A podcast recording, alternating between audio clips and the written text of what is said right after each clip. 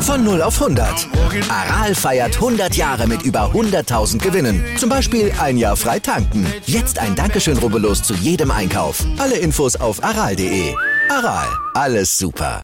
Heute startet das traditionsreichste Golfturnier der Welt in seine 150. Auflage, die British Open oder wie die Insiders sagen, The Open.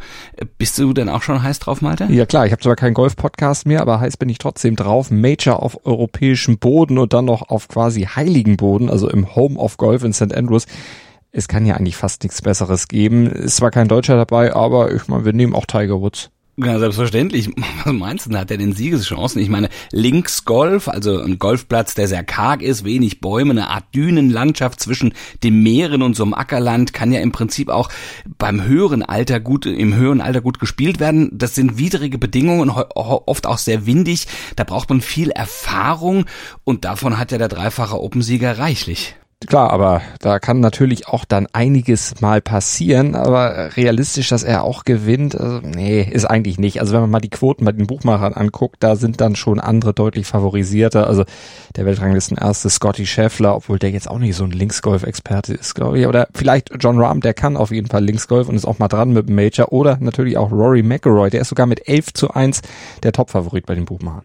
Ach, und ich würde es ihm gönnen. Ich mag ihn irgendwie gerne. Naja, also noch nicht der Top-Favorit, aber bestimmt jetzt einer der ganz großen Favoritinnen ist das DFB-Frauenteam bei der Europameisterschaft. Zumindest schon mal bei den Fernsehleuten. Also Fernsehfavoritinnen sind sie. Definitiv über acht Millionen. Das kann sich definitiv sehen lassen. Wir schauen gleich mal auf den Stand jetzt beim Team und finden Gründe, warum Oliver Bierhoff gerade und auch sicherlich gerne nochmal zum Gruppenkuscheln wiederkommen würde. Hat gegen Spanien ja schon alle, alle geknuddelt und das würde er bestimmt gerne noch ein paar mehr machen. Außerdem setzen wir unseren Zweitligacheck fort und fahren mit euch virtuell nach Alp hoch. Wir schildern euch, was die Fahrer bei der Tour heute auf der Königsetappe alles so erwartet am Ende sehr, sehr hohe Qualen ja. und 21 Kurven mit Tausenden von Fans. Aber dazu kommen wir gleich noch. Jetzt sagen wir erstmal ein freundliches Guten Morgen Zustand jetzt. Das ist euer erster Sportpodcast des Tages. Zumindest hoffen wir das. Und wir werden unterstützt vom Sportinformationsdienst vom SED. Ich bin Andreas Wurm. Erstes Gebot. Wir sind euer erster Sportpodcast des Tages. Ihr dürft keine anderen Sportpodcasts haben. Neben uns, erst nach uns. Äh, vor uns sowieso nicht. Neben uns parallel hören ist schlecht, aber nach uns definitiv. Und wenn ihr uns hört, dann liked uns doch. Dann besternt uns und rezensiert uns und abonniert uns auch gerne und sagt weiter, dass man uns überall hören kann, wo es Podcasts gibt und bitte auch weiter sagen, dass wir der Podcast sind, dessen Newsteil immer dann, wenn etwas passiert, aktualisiert wird und auf den Stand jetzt gebracht wird. Und das unter Umständen, auch wenn denn tatsächlich was passiert, definitiv auch mehrmals am Tag. Mal, da habe ich übrigens heute selbst gemacht. Also ich habe ich hab mich heute dabei erwischt, dass ich unseren Podcast, den ich ja jetzt nur kenne, weil wir ihn ja schon gemacht haben, aber später zumindest die Anfangssequenz nochmal gehört habe, weil ich bisschen gucken wollte, was da so im Newsblog Neues drin ist. Okay. Also genau so könnt ihr alle das auch machen. Ja? Hört ihn einmal morgens komplett durch und dann schaltet zwischendrin mal ein, um euch up-to-date zu halten sozusagen.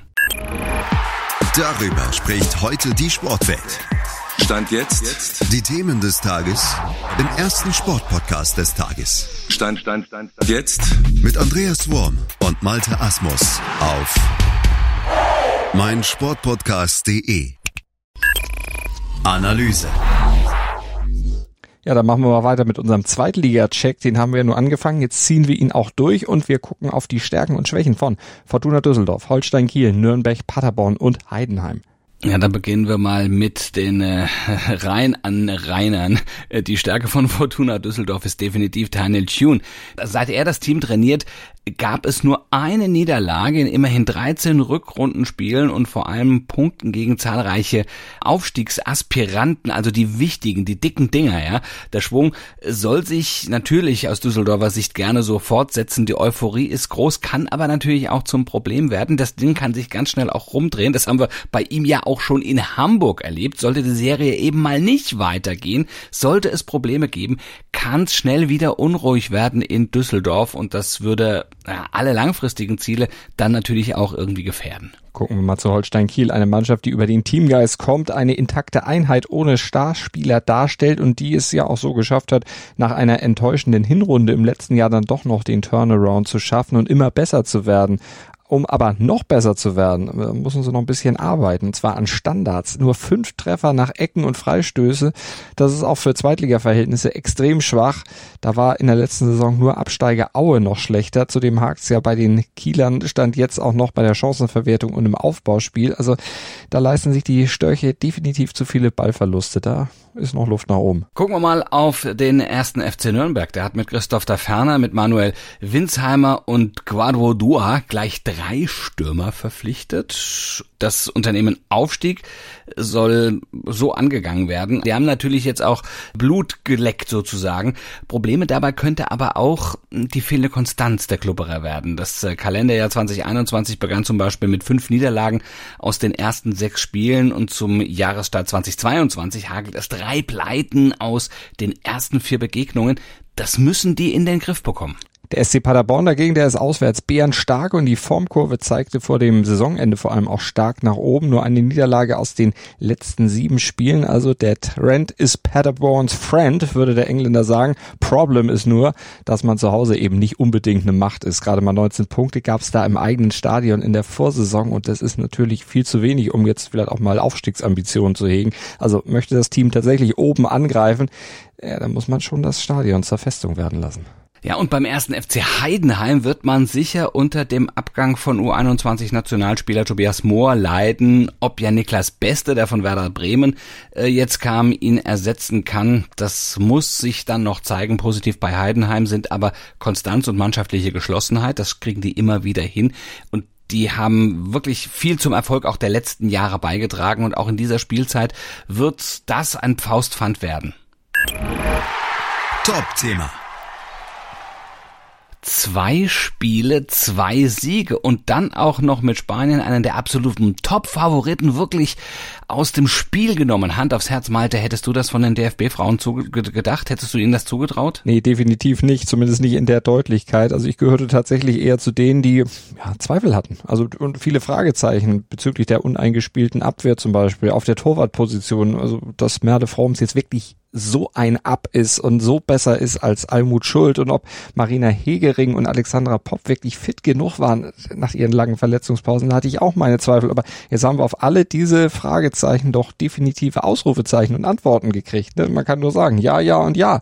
Also alles, alles richtig. Ja, es war im, im, im Vorfeld gab es wirklich viele Unwägbarkeiten und wer vielleicht ja auch ähm, die, die Reportage, es gab ja nach dem Spiel ähm, auch direkt mal schon eine Reportage etc. Da wurde viel über die, die deutsche Frauenmannschaft auch berichtet und da konnte man das so ein bisschen sehen. Also sie haben ja auch einen Leidensweg hinter sich, ja, nicht nur verletzungsbedingt, sondern auch was die Stimmung innerhalb der Mannschaft so anging. Da wusste man nicht so recht, wo man steht und man kann also mit Fug und Recht behaupten, Bundestrainerin Martina Voss-Tecklenburg hat eigentlich wirklich alles richtig gemacht. Du hast das gesagt, man kann sie nur loben. Sie ist das Risiko eingegangen, aber dieses Risiko wurde dann auch belohnt. Sie hat für alle kniffligen Baustellen den richtigen Zement gefunden und die richtige Lösung parat gehabt. Mhm. Aber die Entwicklung der Mannschaft ist ja auch was, das von langer Hand geplant wurde. Ne? Also was letztlich ja nach der WM 2019 mhm. dann schon begonnen hatte. Damals konnte man ja, so sehen, dass da noch kein wirkliches Team auf dem Platz gestanden hatte. Also gegenseitiges Vertrauen war damals noch nicht so richtig da gewesen, aber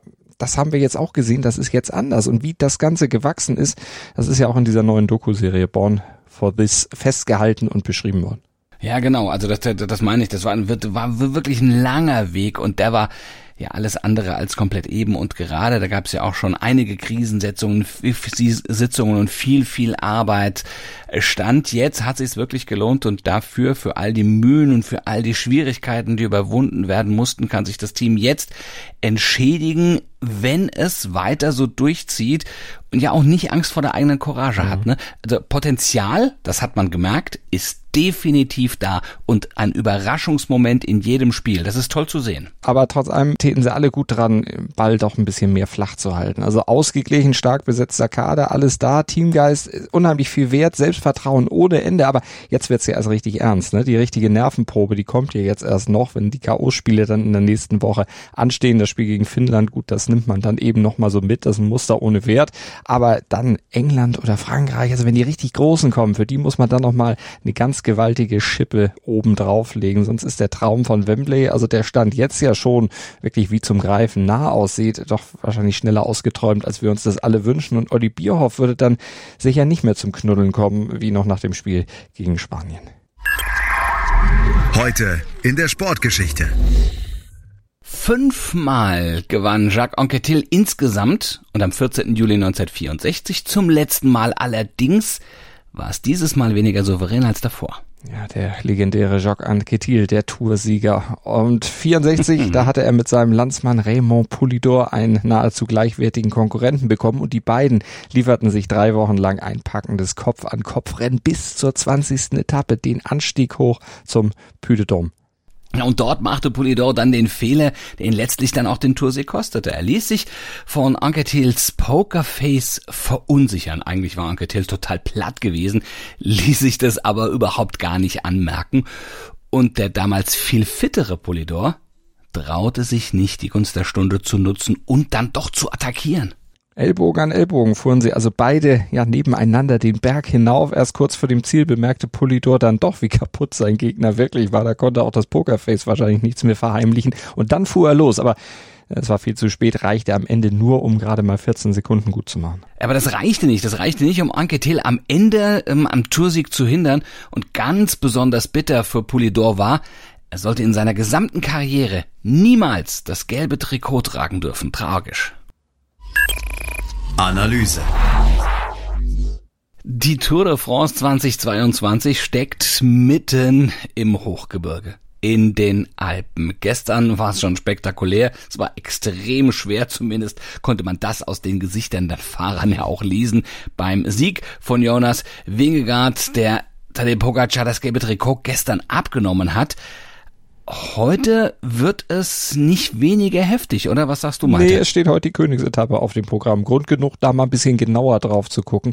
4750 Höhenmeter liegen heute vor den Fahrern. Über mehrere Alpenpässe geht's. Nach gerade mal 33 Kilometer, da geht's schon auf den Col du Galibier hoch. 2642 Meter. Da waren die Fahrer zwar gestern schon mal oben, aber heute wird er dann gleich nochmal gefahren, weil es so schön war. Also nochmal, da werden einige sicher richtig, richtig kotzen.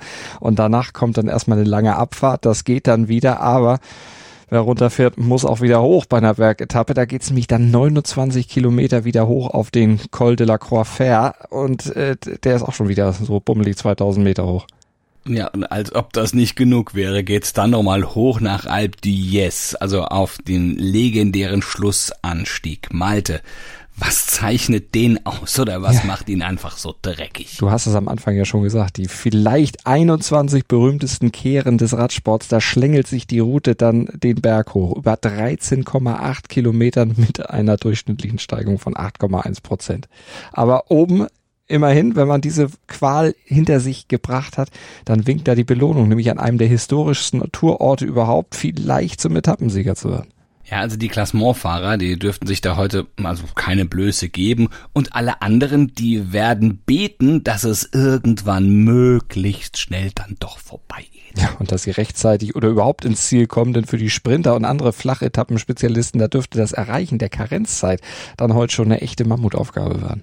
Ja, wen siehst du am Ende vorn? Wen zählst du zu den Favoriten für dieses, äh, für diese Etappe? Na, das hängt natürlich ein bisschen davon ab, wie der ganze Rennverlauf dann ist. Ne? Also es könnte ja sein, dass sich wieder so ein kletterstarker Ausreißer da mal absetzt. Je nachdem, wer da sein Heil in der Flucht suchen sollte, ist vielleicht einer von denen da auch dann in der Lage, hinten anzukommen. Aber natürlich muss man erstmal die absoluten Spitzenfahrer ins Kalkül ziehen. Die müssen nämlich, was es eben auch schon, wir haben es eben schon gesagt, äh, aufpassen, dass sie eben keine wichtigen Sekunden und Minuten im Gesamtklassement abgeben. Pogacar ist ja gestern eingebrochen, hat zwei Minuten 51 verloren.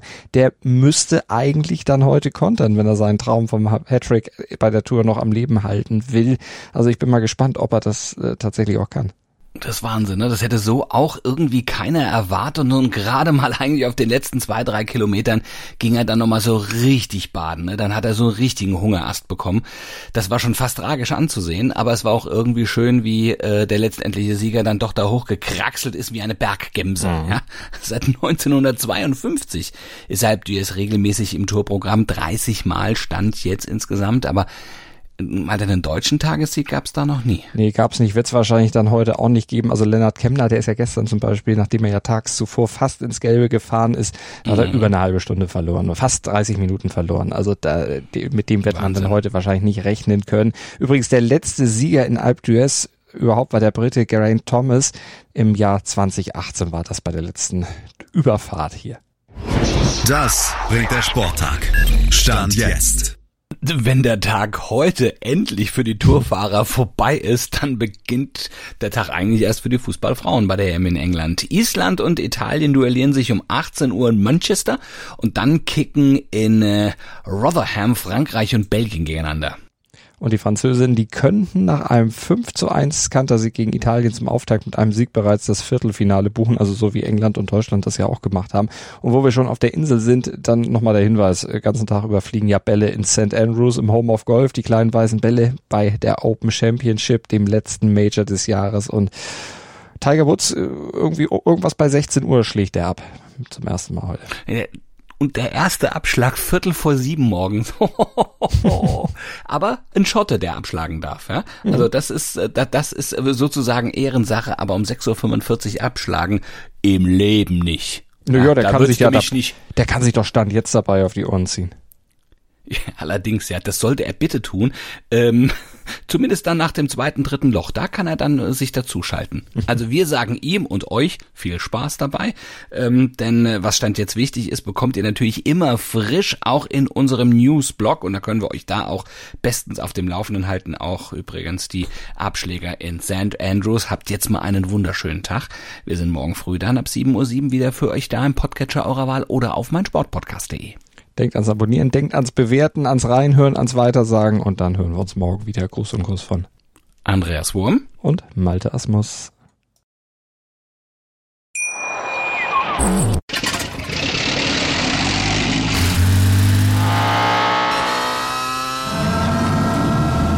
Von 0 auf 100.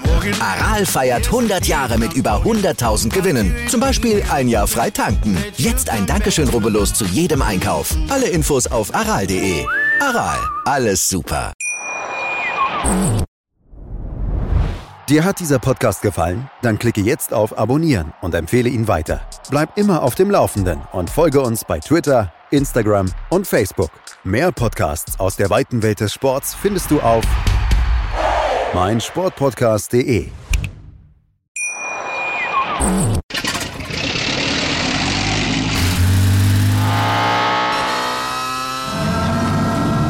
Von 0 auf 100. Aral feiert 100 Jahre mit über 100.000 Gewinnen. Zum Beispiel ein Jahr frei tanken. Jetzt ein Dankeschön, rubbellos zu jedem Einkauf. Alle Infos auf aral.de. Aral, alles super.